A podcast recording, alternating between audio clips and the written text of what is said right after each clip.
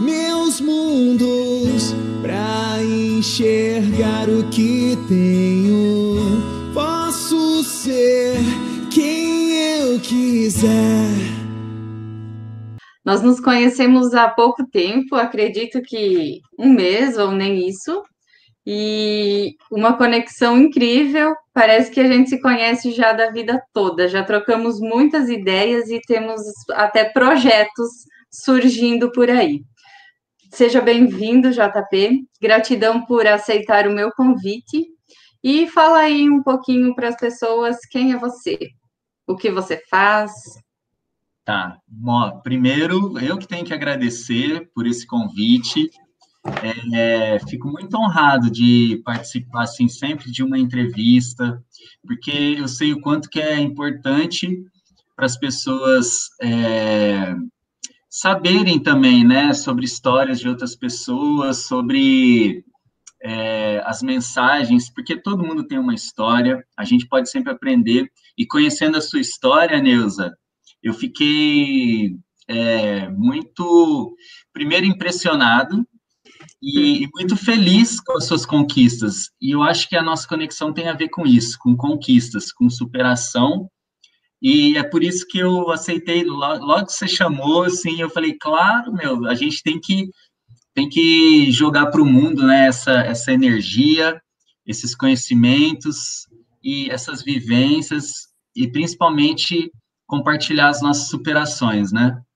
Então, respondendo a sua pergunta, eu sou JP, é, sou músico, é, guitarrista de uma banda chamada Quilotones, eu sou do interior de São Paulo, cidade chama-se Ribeirão Preto, uma cidade que está a 330 quilômetros de São Paulo, e, e assim, sou casado, é, tenho uma filha, Tarsila, minha esposa chama-se Laici, tenho 40 anos e sou músico profissional desde 2005.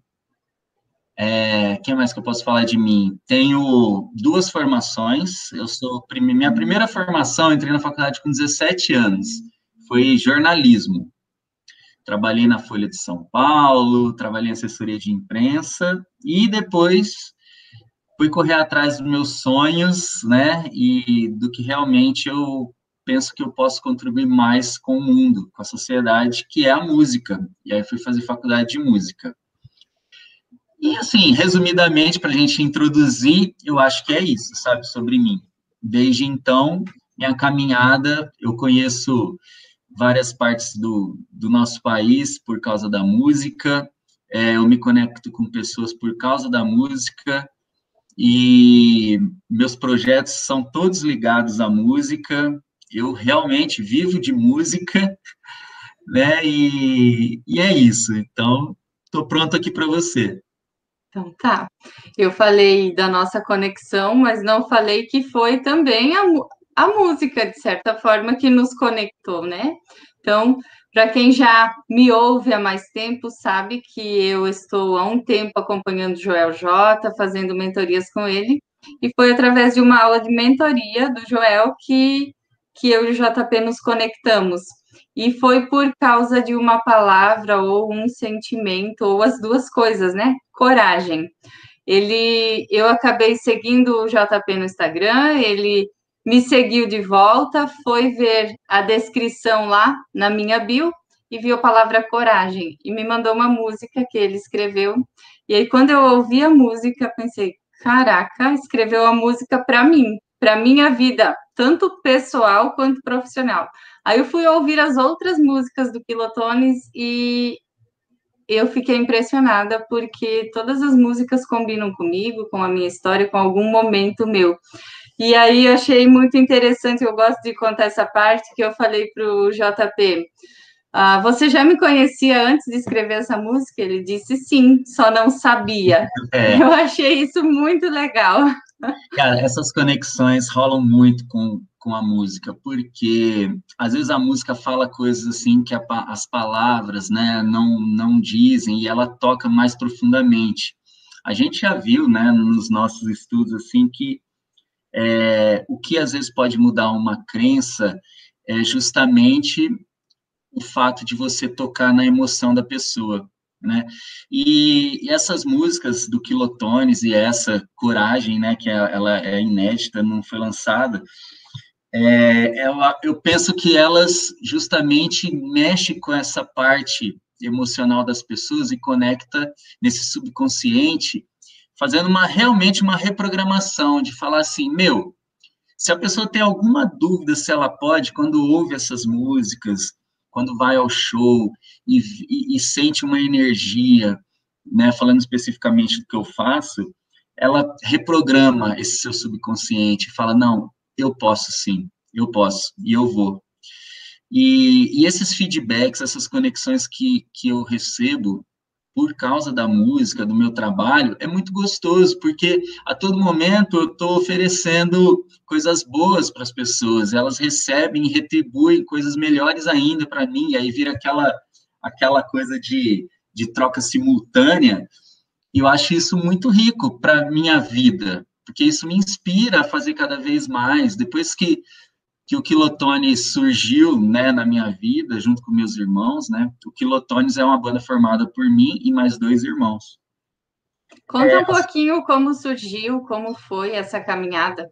Sim, e, e, e a partir disso, assim, o, o, as coisas começaram a ter muito mais sentido, muito mais significado na minha vida. A caminhada foi o seguinte: eu sempre fui músico da noite, né? Sempre compus também, eu junto com meus irmãos com uma outra banda.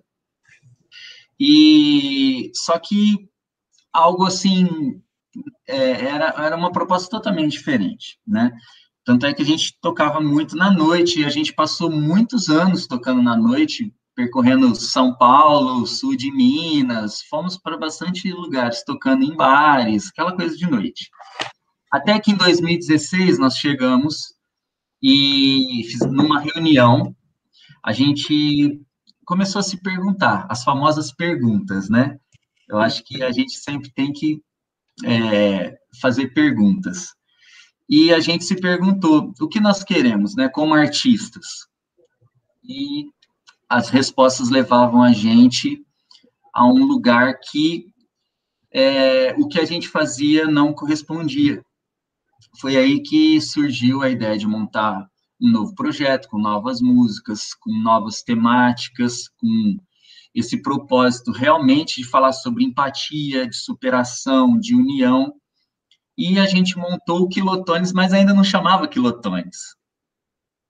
É, na verdade, não tinha nome o, o, o, projeto. E mesmo assim, a gente foi, é, entrou em contato, as conexões, né?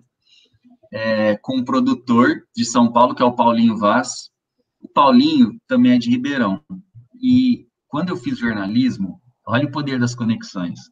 Ele fazia publicidade e propaganda, então a gente convivia, né, no, nos corredores, ele também músico, então a gente trocava ideia tal.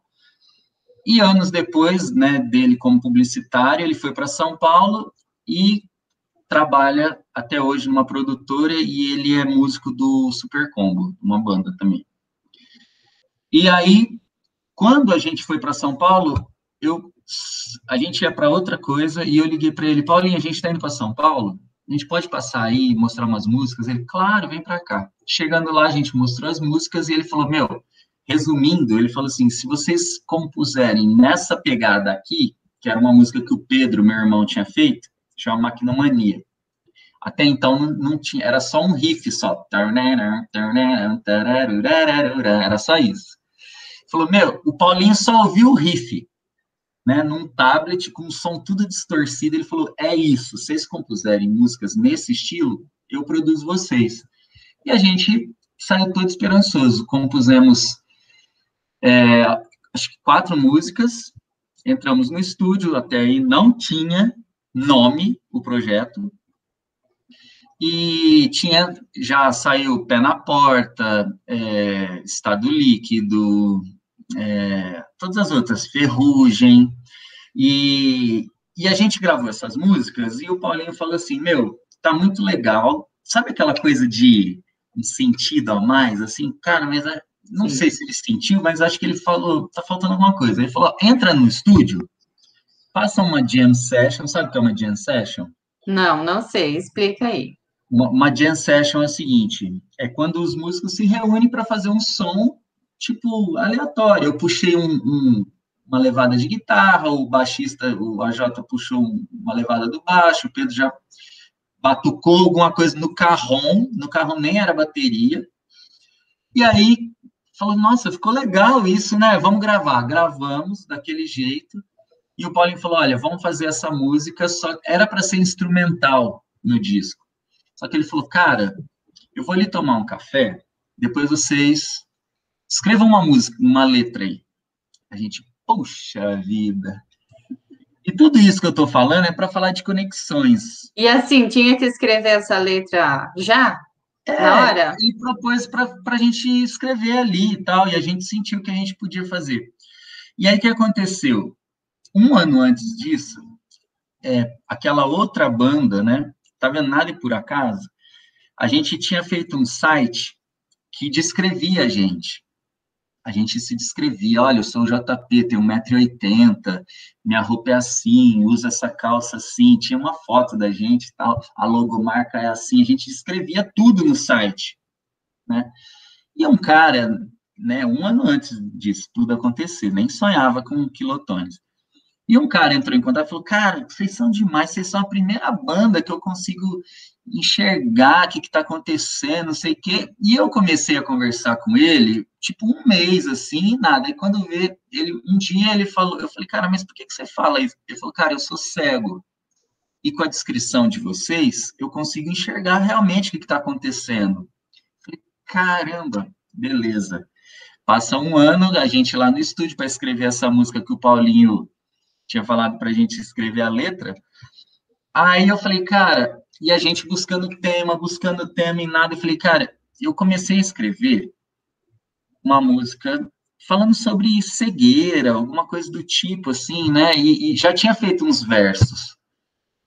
E aí a gente começou a música ali, aí não terminamos, voltamos para Ribeirão. O Pedro acabou de desenvolver a música toda, assim, e chama e é a música Campo Minado, e na verdade ela não fala sobre o cego em si, fala sobre empatia, através da, da visão, né?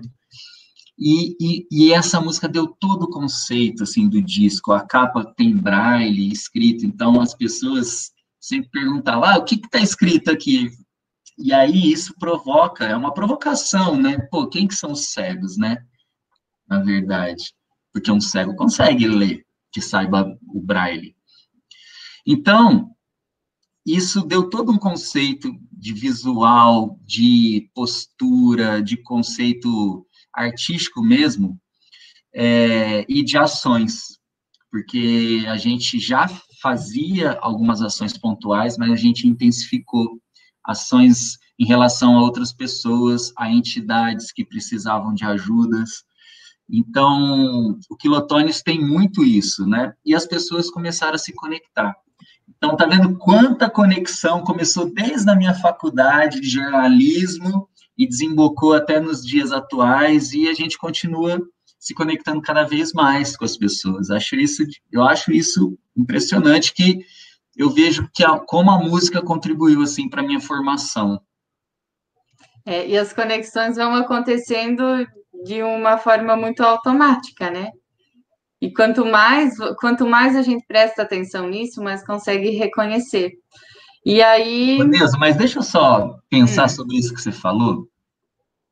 Eu não sei se são automáticas, entendeu? Acho que sempre a gente tem uma intenção de se conectar, independente se a gente acha que isso foi por acaso. Porque olha só, a gente pode falar, pode pensar assim, ah, é automático eu ter me conectado com, com o Paulinho. Não, mas se eu não tivesse pego o telefone, ou oh, lembrei do Paulinho. Ah, sim, obviamente, né? E se eu falasse assim, putz, a Neuza, a gente trocou aqui, porque foi uma pergunta para o Rufino que eu fiz, que eu quis me conectar com ele. E aí eu falei de um projeto que eu atuo hoje, que é voltado para PCDs e pessoas com problemas de saúde mental. E isso fez com que você tivesse a ação de chegar e falar assim, meu, vou mandar, ó, estamos aqui na mentoria juntos. Aí isso também me provocou ir até o teu perfil, deixa eu ver. quais as dores que essa mulher resolve aqui. Aquela coragem, opa, coragem, vou mandar uma música para ela que fala sobre isso. Então, por mais que a gente pensa que é automático, as nossas ações são intencionais. E isso eu descobri agora, recente, nessa nossa mentoria. Porque eu fiquei pensando, meu, nada, se for ver, é por acaso.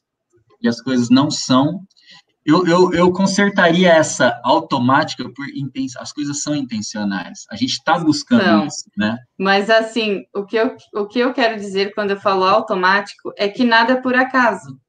A, você falou aquele dia na aula do Rufino, chamou minha atenção, aí eu fui falar com você e as coisas vão se encaixando. Mas obviamente que se não tivesse essa ação intencional, nada disso teria acontecido. Certeza. Então, quando Não, eu falo automático, vamos trocar aí o automático por. A gente pode nada usar. Nada por acaso, nada Isso, por acaso disso eu tenho certeza. A gente pode usar o automático, é porque já está tão intrínseco Isso. na nossa atitude agir que isso se torna automático. Exatamente, bem isso. Uhum. Entendi. Com certeza. E aí, assim, uh, quando eu trago convidados, eu faço perguntas. Que perguntas? Eu tenho um monte de cartinhas aqui com várias perguntas. E aí eu tiro aleatoriamente, então a gente pode estar falando de um assunto e vai pular para outro. Por quê? Porque quando as pessoas ouvem o ponto de vista de outras pessoas, muitas vezes acabam tendo insights. E é isso que eu quero trazer aqui com esses podcasts. É o ponto de vista de várias pessoas sobre vários assuntos. Ah, podemos começar então esse jogo de perguntas? Vamos lá, vamos lá, vamos lá. Então vamos lá. Eu não sei o que eu vou te perguntar, vou pegando a cartinha e perguntando. Tá. O que você não trocaria nem por todo o dinheiro do mundo? O que eu não trocaria, com certeza, é essa minha atitude, é, essa atitude positiva em relação à vida porque essa atitude me fez estar onde eu estou, que eu sempre quis. É, quando eu era moleque, meu sonho era ser músico, viver da música de alguma forma. E eu sempre fui muito positivo e eu sabia que isso ia chegar alguma hora. E através da música, eu conheci as pessoas que eu amo. É, minha filha está aqui por causa da música. É, minha esposa eu conheci por causa da música. A casa que eu tenho, eu paguei com a música. Tudo, assim, é, os maiores sonhos que eu tive de como músico, de tocar nos maiores festivais do mundo. Eu toquei no Lollapalooza, meu. Olha onde que essa banda me levou. Eu toquei no Rock in Rio. Eu toquei no João Rock. E, e, é muito é muito engraçado quando eu falo isso, às vezes as pessoas não imaginam a dimensão que é isso. Tipo, já viu aquela historinha assim, ó, no topo existe menos concorrência, é mais difícil estar lá, mas é Sim. verdade, cara. Eu, eu, eu pude sentir realmente é, o que é experimentar estar tá no topo. A, a gente não fica o tempo todo no topo sabe? Mas a gente sabe como chegar depois que a gente pisa ali. E, e, e assim, é, essa pandemia foi muito cruel com os músicos. Por quê? É, todos os shows foram cancelados, assim, um mês, shows que estavam agendados para um ano, dois anos para frente, foram todos cancelados. Ninguém sabia o que ia acontecer. Muitas empresas quebraram. E se eu não tivesse essa atitude mental positiva, que agora eu sei conceituar isso, porque eu estou lendo os livros do Napoleão Hill, Atitude Mental Positiva, né? É, talvez, é, se eu não tivesse essa, essa, essa atitude, talvez eu estaria como muitos amigos assim estão hoje, sabe? É, precisando de ajuda do governo, é, sem muita perspectiva, tendo que mudar de, de ramo, né? E, ao contrário, eu, como eu disse que eu sei como chegar ao topo, eu fiz outros topos para mim. Na meia pandemia, o Neuza, eu eu consegui aumentar o meu rendimento em 80% a mais. Eu fui estudar, eu tinha uma reservinha de dinheiro, porque eu tinha usado toda a minha reserva para quitar minha casa e eu não sabia que a pandemia ia chegar. Então, eu fiquei com pouco. E aí, o que aconteceu? Chegou o pouco que eu tinha, eu poderia falar assim, agora eu vou segurar, que eu não sei o que acontece, sei que, só que não, eu fui para cima, falei, meu, vai dar certo. Eu fui estudar sobre mercado financeiro, e a partir daí, muitas outras coisas começaram a somar à minha vida, né? É aquela história do hábitos atômicos, quando você passa a adquirir um hábito, um bom hábito, né, novo, vários outros bons hábitos vêm agregados a ele, né? O contrário também é verdade. Se você adquire um mau hábito, outros maus hábitos começam a vir agregados. Então, eu comecei a levantar primeiro, entrei para o clube das 5 da manhã, no, no comecinho da pandemia. Falei, meu, preciso acordar cedo para dar tempo de fazer as coisas, de estudar, de depois, na hora que o mercado de ações abrir, eu poder praticar, não sei o que. Eu fiquei, eu fiquei seis meses praticando em contas, em conta que não era real, para depois poder entrar. Então, eu estudei muito, eu estudava muito, estudo todo dia. E aí, o que aconteceu? Começou a sobrar tempo para mim. E aí eu comecei a, a fazer mais exercício físico, que eu tinha parado com a academia, a academia tinha fechado, eu comecei a fazer exercício físico em casa, na praça, correr. E aí, meu, comecei a ler, e foi aí que eu cheguei no, no Thiago Livro da Vida, Joel J, todas essas coisas, meu, e aí meu mundo começou a expandir cada vez mais. E eu vi o quanto eu estava fechado, né, numa perspectiva pequena, por mais que eu já tinha passado vitória, se a gente não exercita esse essa visão de o tempo todo buscar melhorar 1% a cada dia, a gente chega uma hora que a gente está estagna, estagna. Tá certo nessa palavra? É, acho que sim. E aí, deu deu para entender. E o que, que acontece? O que me fez chegar no topo, se eu fico acomodado, eu, por isso que eu falo, nem sempre a gente fica no topo, mas o cara que consegue chegar no topo e o tempo inteiro, inteiro se estimular a, a, a melhorar 1% cada dia, ele não vai sair. Mas, em um certo momento, eu, eu senti que eu estagnei, e por isso que eu saí. E agora, e aí depois eu criei outros topos, e agora eu também estou voltando para os meus topos, e por isso que eu estou me relacionando com pessoas como você, né, como o Alisson, estou no grupo lá do Alisson, outras pessoas, inclusive da minha área também, de música. Tá, tá vindo muitas propostas para mim, é, alunos, projetos. Então, assim, eu sinto que, de novo, eu estou começando a, a me, me levantar. A escalar os topos. Ah, eu achei muito interessante isso que você falou. Eu vi que eu não estava mais no topo, não deu, então eu criei novos topos. Isso é algo incrível, assim, porque muitas pessoas, quando percebem que está difícil de, de subir lá no mesmo topo, elas desistem. E ao invés de criar novos, elas ficam depressivas. Então, criar novos topos é, um, é uma dica bem interessante. E essa história aí do Clube das Cinco é muito parecida a nossa. Eu também. Lá foi no início da pandemia, quando eu percebi que eu precisava fazer algo a mais do que eu vinha fazendo. Aí eu vi que faltava tempo e resolvi começar a acordar mais cedo. Também muito, muito parecida essa parte da história. E aí, eu, e aí também me dei conta do quanto eu estava estagnada. E é. depois disso virou a chave assim total na minha vida. Então, Não, é, é, é, impressionante como uma atitude, um, um, hábito que você passa a, a, a, desen, a, desenvolver no seu dia a dia vai te trazendo. Isso aqui, gente, é, é o, é o, James Clear, hábitos atômicos. É muito, é muito isso. É, um hábito que você começa a desenvolver na tua vida, automaticamente vai fazer com que você é, desenvolva hábitos adjacentes ali. Por quê? Vamos pegar o exemplo do Clube das 5. Você vai me confirmar se isso não é verdade. Olha só. Você começa às 5 horas da manhã. O que, que você vai fazer? Toma um café mais leve para poder treinar. Eu, no caso, vou falar de mim. sai, 5 e meia eu saio, aí eu só tenho 30 minutos. Então, já, che já volto, tomo aquele banho, já fico com aquela energia, fico energizado já. Eu vou fazer o quê? Eu tomo meu segundo café da manhã, só que daí eu vou, eu vou comer manteiga, essas coisas. Não, cara.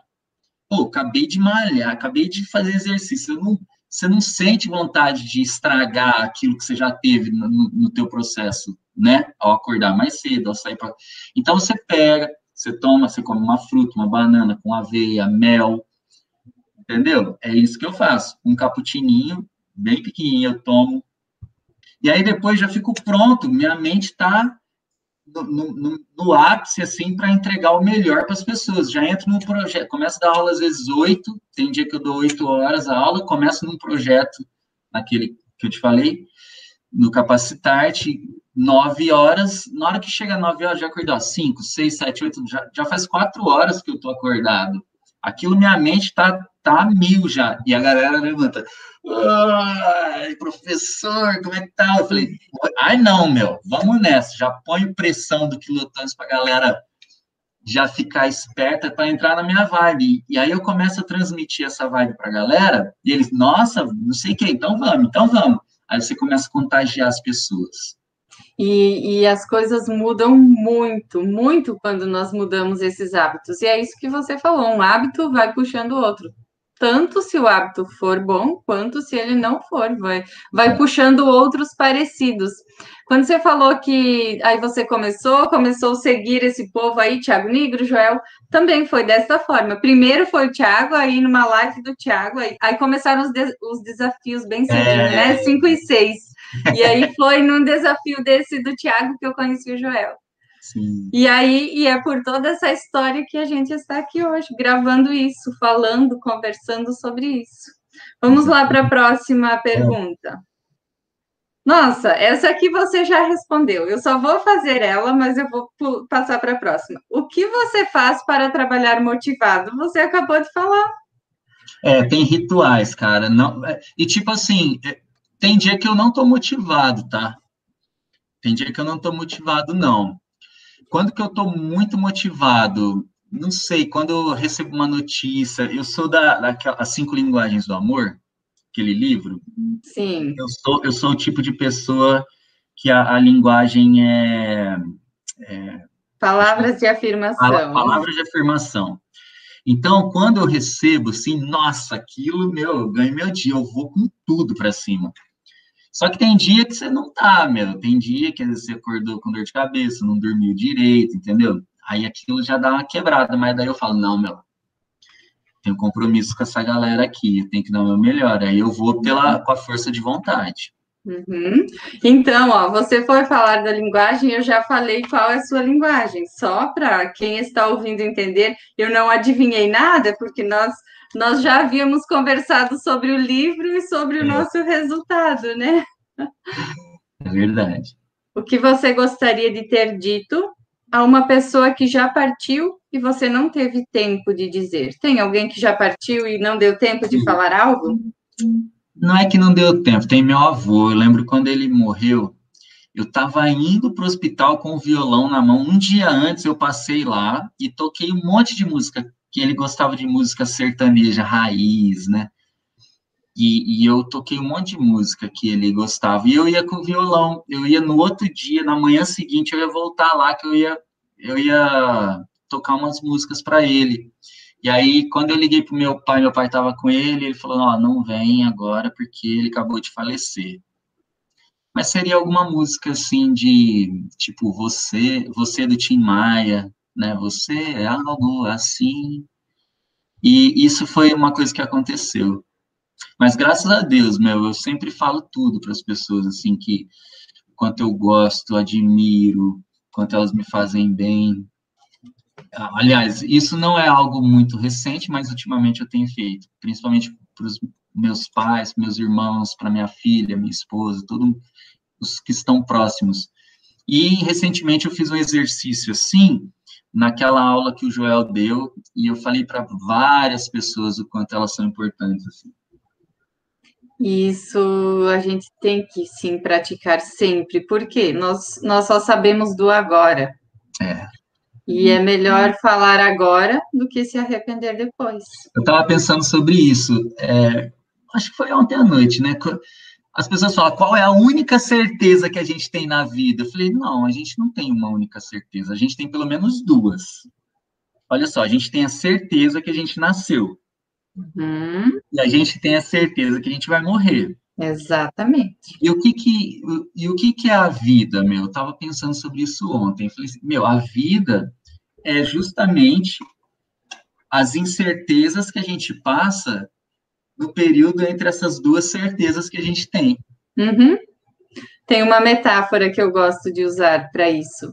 Estamos em uma barra de trapézio e vamos pular para outra. Mas esse espaço que tem entre uma e outra, ele é, são as incertezas da vida, são, é o caminho que vai, mas cheio de incertezas, não tem uma rede de proteção. Yeah. E a gente precisa ir, precisa caminhar. Você sabe, agora, agora se me falando disso, vou te fazer uma pergunta, JP. Uh, ah, o que é o contrário de vida? De vida? Ó, o contrário, segundo o Brunet, o contrário de nascer é morrer. O contrário de vida, nossa, eu diria que eu, o nome que eu usaria seria apatia, é, ficar velho, desatualizado. Não é a velhice, entendeu? Sim. É, porque tem muitos jovens que são velhos no pensamento tal, e tem muitos, muitas pessoas idosas que são muito jovens, muito jovens. Mas é o velho no sentido de ficar ultrapassado, eu acho que isso seria o contrário de vida. Então, resumindo tudo isso que você falou, é a paralisação. É. Se você ficar paralisado, você, se você está paralisado, você não está vivendo, apenas sobrevivendo. É, a única coisa é que por trás da paralisação tem questões de saúde mental que influenciam muito, meu. E aí eu eu fico sempre com cuidados assim em relação a como trabalhar com esse tipo de pessoa, porque é, quando se trata de pessoas saudáveis, né, e elas estão paralisadas, é uma questão mesmo da gente ir lá, encorajar, falar, meu, você pode superar isso tal. Quando se trata de pessoas com problemas de saúde mental, aí tem uma questão que é muito discutível, assim, sabe? Que não é tão simples a gente abordar essas pessoas dessa mesma forma. Mas eu, eu acredito, pela minha experiência, que, por exemplo, o medo é uma questão que paralisa as pessoas, né? Agora, quando é uma pessoa assim, eu, eu por exemplo, sou uma pessoa saudável, entendeu? E, e eu sinto medo e fico paralisado, se vier você, Neuza, e falar assim, não, cara, vamos lá, você consegue, olha só, você já, você já conquistou isso, isso me estimula, opa, é verdade, vamos para cima. Agora, tem, tem pessoas com problemas de saúde mental que, inclusive, eu, eu trabalho com essas, com essas pessoas que não é tão simples a gente mostrar um caminho assim, entendeu? É, é, é todo um processo mesmo. Por isso que tem muitos psicólogos, eu respeito muito hoje em dia os, o trabalho dos psicólogos. É, existem ferramentas mesmo assim que, que você que você utiliza, mas que aliado a isso que eu que eu proporciono, né, através da música, de exemplos, de, de atitudes, de comportamento, de dar clareza para essas pessoas é, do jeito que eu, que eu pratico com elas, nossa, acho que contribui muito. Acho que é tudo um jeito de é todo um, um, jeito de abordar essas pessoas que estão paralisadas por esse tipo de por esses motivos. Então, tem várias formas de caminhar. E cada um vai caminhando conforme sua realidade, mas você percebeu que você falou, tem ferramentas para isso, para todas as pessoas tem. Ah, agora, eu não vou mais tirar a cartinha, vou fazer algo que isso, isso faz com todos os convidados também. Hum, Imagine é a brava que... agora, é a brava. Ah. Não, não. Imagine que sua vida é um livro. Hum. Lembrando que você já viveu uma parte dela e tem outra parte para viver. Certo. Levando isso em consideração, qual seria o título do livro que vai falar sobre sua vida? Ah, meu. sem dúvida seria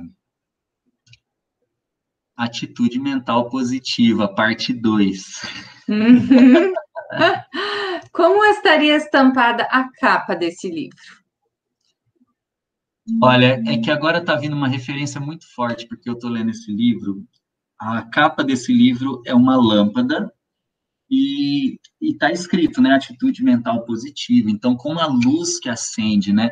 Mas eu iria mais ou menos nesse sentido de algo que está me recorrendo, está sendo muito recorrente na minha vida, pensando aqui agora, né? Estou refletindo sobre isso agora.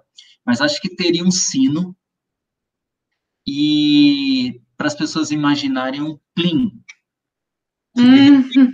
Desperta na gente assim. Eu, você sabe que eu sempre falo, nossa, me deu um plim aqui. E quando dá esse plim, você tem sempre duas opções, de ignorar ele e falar, ah, será que é, né? Isso daí é uma atitude mental negativa. Ou então você dá vazão a isso, né? E acreditar naquilo e falar, opa, deu um plim, eu vou acreditar nisso e vai para cima. Nossa, eu tenho muitos plins também. E isso é algo também que eu gosto de, de contar para as pessoas. Quando você falou do seu plim, eu também me identifiquei muito, porque da mesma forma que você, eu também já falava no plim.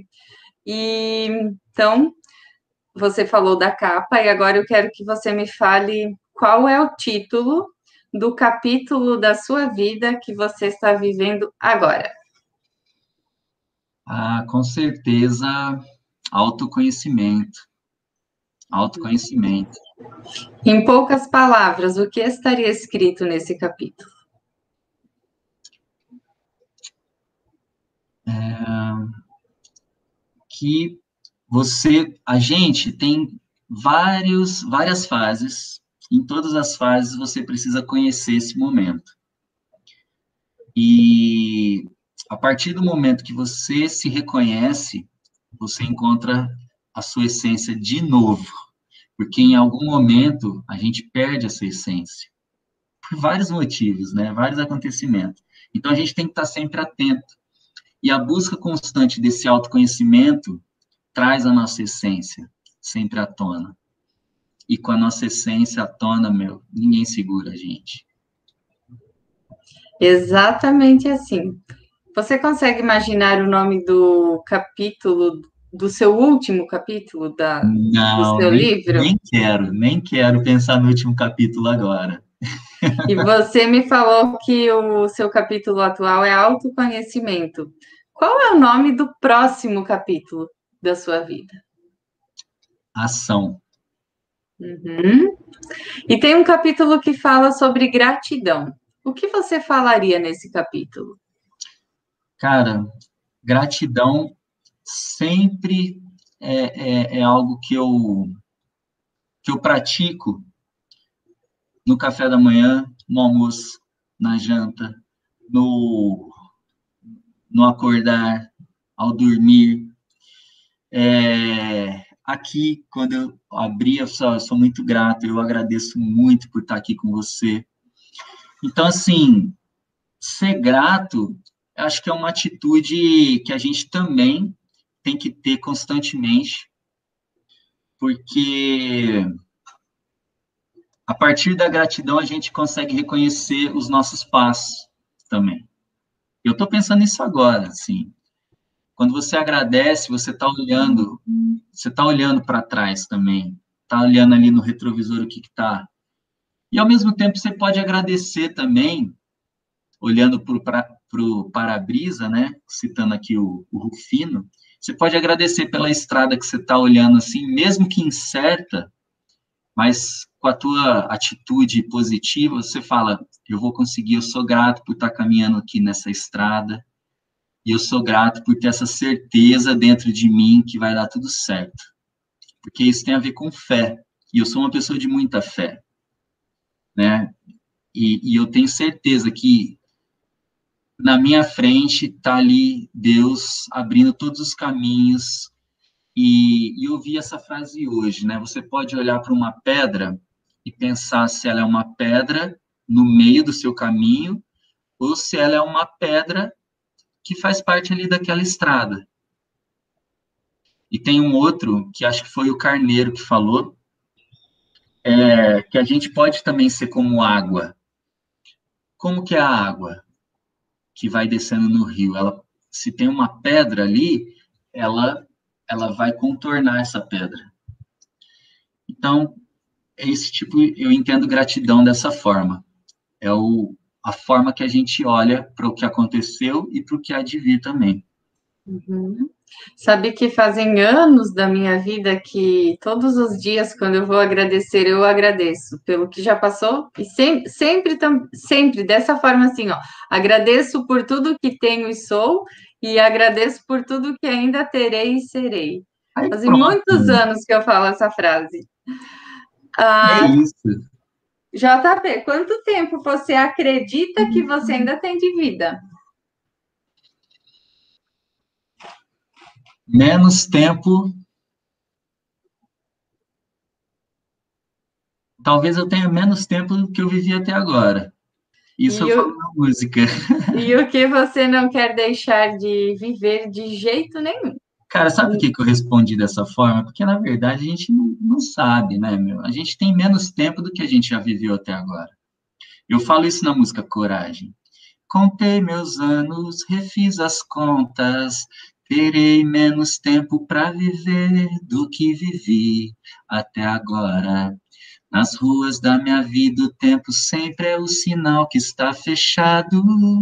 Se eu quiser dirigir de volta, tenho que seguir sempre adiante. Eu sei o que posso fazer. A gente não sabe quando vai ser o último abraço. É isso. É isso, você me emociona com essa música. Se você soubesse que só tem um ano de vida, o que você faria nesse período? Cara, eu eu acho que eu ia continuar fazendo o que eu estou agora, porque eu estou muito é, muito grato, assim, do que está acontecendo. É, eu sei que a cada dia eu estou melhorando um pouco, 1% a cada dia, financeiramente, é, fisicamente, emocionalmente. Então, eu iria continuar essa minha caminhada, estou tranquilo, estou sendo grato por tudo que está acontecendo. E, e quando a gente está pleno, assim, a gente não teme que o que pode acontecer. A gente prevê, né, e começa a agir de acordo com o que a gente está tá recebendo. Eu acho que é isso. E pensar dessa forma é libertador, né? Eu venho, eu venho há um tempo já vivendo o memento mori, lembre-se da morte. No dia que eu me dei conta disso, comecei a viver isso, assim, ah, eu eu estou aqui agora, eu estou viva agora, eu preciso viver agora. Ficou tudo tão mais leve, igual você falou, e aí é só seguir nessa caminhada. É. Acho que a maioria das pessoas esperava que eu falasse, nossa, eu vou sair pelado na rua, eu vou gastar todo o dinheiro que eu tenho guardado. Não é, né? Se você está na caminhada certa ali, você sabe a direção certa, não tem o que por que mudar. Você vai conseguir, você vai melhorar um pouquinho a cada dia. Exatamente. Assim, ó, o nosso bate-papo está muito bom. Tem um montão de cartinha aqui, mas não dá tempo de fazer tudo é. porque nós temos os outros compromissos. Então, vai ter mais bate-papo com você se você aceitar, porque tem muita coisa para conversar. Olha só o tanto de cartinha que eu tenho aqui. Eu tirei três para você. Meu, sabe o que, que eu ia te propor? Você podia trazer um dia o quilotones para fazer. Ah, eu quero. Entendeu? Deixa eu te falar, tem muita ah. história que tem muito a ver com o teu trabalho, mas é de verdade, assim e, e, as mensagens, assim, são muito positivas para a galera. Então, com quilotones iria dar muito, ia ser muito legal. Então, assim, ó, você já vai conversar com o AJ e o Pedro, Pedro. e a gente já vai combinar, e logo vai sair esse negócio. Eu gostei muito, gostei muito dessa ideia. Legal. E aí, assim, ó, João Paulo, ah, só para as pessoas saberem teu nome? Paulo. né? Me chama de São Paulo, é sério, peraí. É o seguinte, então, JP, uh, a gente fala aqui para todas as pessoas, mas eu venho falando muito para mulheres. E para uhum. finalizar essa nossa conversa, eu quero que você deixe uma mensagem para. Assim, imagine que todas as mulheres do mundo vão ouvir essa mensagem e todas vão entender essa mensagem. O que você falaria? O que você deixa de, de mensagem para as mulheres? Nossa, meu, olha só. Ontem minha esposa falou assim: Meu, ouve o podcast do Brunet, que ele tá falando sobre as mulheres tal. E eu peguei e ouvi, que demais. Depois vocês ouçam, gente. E eu, eu não posso deixar de falar sobre as mulheres sem deixar me influenciar pelo que ele falou. É, eu tenho exemplos de mulheres na minha vida que são pessoas incríveis. Minha mãe, para começar, minha positividade vem dela. É, a minha esposa pela dedicação que ela tem, consegue fazer tanta coisa que eu não daria conta. Tipo, trabalha em dois lugares. Ela, ela é professora do estado e do município, cuida da nossa filha. Tipo assim, eu nunca vi uma pessoa tão dedicada a, a, um, a uma filha. No nosso caso, e tem minha filha. Olha só. Minha filha é um amor de, de pessoa Tipo, eu nunca imaginaria que eu pudesse ter é, alguém tão próximo que mudasse tanto a minha vida como minha filha depois que ela chegou. E são mulheres, né? Então, com certeza as mulheres já nasceram com um dom que os homens nunca é, vão conseguir alcançar. Um não, vários, né? Porque a mulher, para começar, é, ela sente dores que nós nunca vamos sentir, físicas mesmo, né? Dor do parto, dor de, de pré-menstruação, essas coisas que, meu, só, só de suportar dores, elas já, já estão num nível acima. É, depois elas são resilientes, porque nem sempre elas estão fazendo o que gostam em função é, de marido, de trabalho, de tantas situações de família, e elas estão ali. As pessoas podem contar com as mulheres nesse sentido. Elas são perseverantes, porque mesmo não estando desempenhando ali o e quando eu digo que são perseverantes, não que os homens não sejam, mas eu sinto que as mulheres têm isso muito mais fácil, né? Você vê, quando as coisas dão, dão ruim para o homem, ele já sai chutando. Tem homem que bebe, que é agressivo, que não sei o quê. Quando as coisas não dão certo para muitas mulheres, elas ficam recatadas, pensativas, reflexivas, apoiam muitas vezes os homens, os maridos, os, né, os filhos, né? Olha, não é assim, calma, vai dar certo, não sei o que, não sei o que lá. Então, assim, é, eu só tenho, eu não sempre, eu nem sempre fui assim, pensando desse jeito em relação às mulheres. Admito que depois que eu casei, depois que minha filha veio, então transformou assim meu jeito de pensar e, reconheço, meu, que sem as mulheres nesse mundo, na vida do, dos homens principalmente, a gente seria um tanto pessoas pequenas, me, menores. Porque com o exemplo das mulheres a gente pode crescer muito. E é a maior de todas as mulheres, talvez, é o maior exemplo, e isso é o Brunet que trouxe no podcast dele, que é o exemplo de Maria. Que Maria abdicou de tudo, né, da sua do seu protagonismo em função de um projeto maior, que foi dar vida para o Filho de Deus, e, e você vê que ela não, realmente, ela não, não foi protagonista de algo, tipo assim, ah, Maria é um, foi uma, sei lá, uma construtora, uma artista, alguma coisa. Não, ela foi a mãe de Jesus e estava tudo bem para ela. Foi, foi a maior coisa que alguém podia fazer. Ela é a maior de todas as mulheres na minha vida, na minha, na, no meu pensamento. E realmente, cara, você vê que a partir daí você vê o quão grande é uma mulher. José não, José ele quis pular fora, mas veio o anjo lá e falou: José, ó, volta porque, meu, tem coisa maior que isso. Uhum. E, e, e, as mulheres têm isso, têm isso no DNA. Talvez seja uma descendência, assim, né, que vem. Então eu admiro, eu admiro todas as mulheres, meu, nesse sentido. Parabéns. Obrigada. Então, muito obrigada mais uma vez, gratidão, gratidão por você ter aceitado esse convite, gratidão pela ideia de trazer o Quilotones, gostei muito, gratidão por você existir e por você ser você, e por você ter cruzado o meu caminho. Ah, eu que agradeço. Aí, estamos agradecidos, mais uma vez. Obrigado. Parabéns pelo teu canal. Tô compartilhando, assistindo, mostrando para as pessoas. Outro dia eu fiz a, a, meditação que você fez na live de outra pessoa.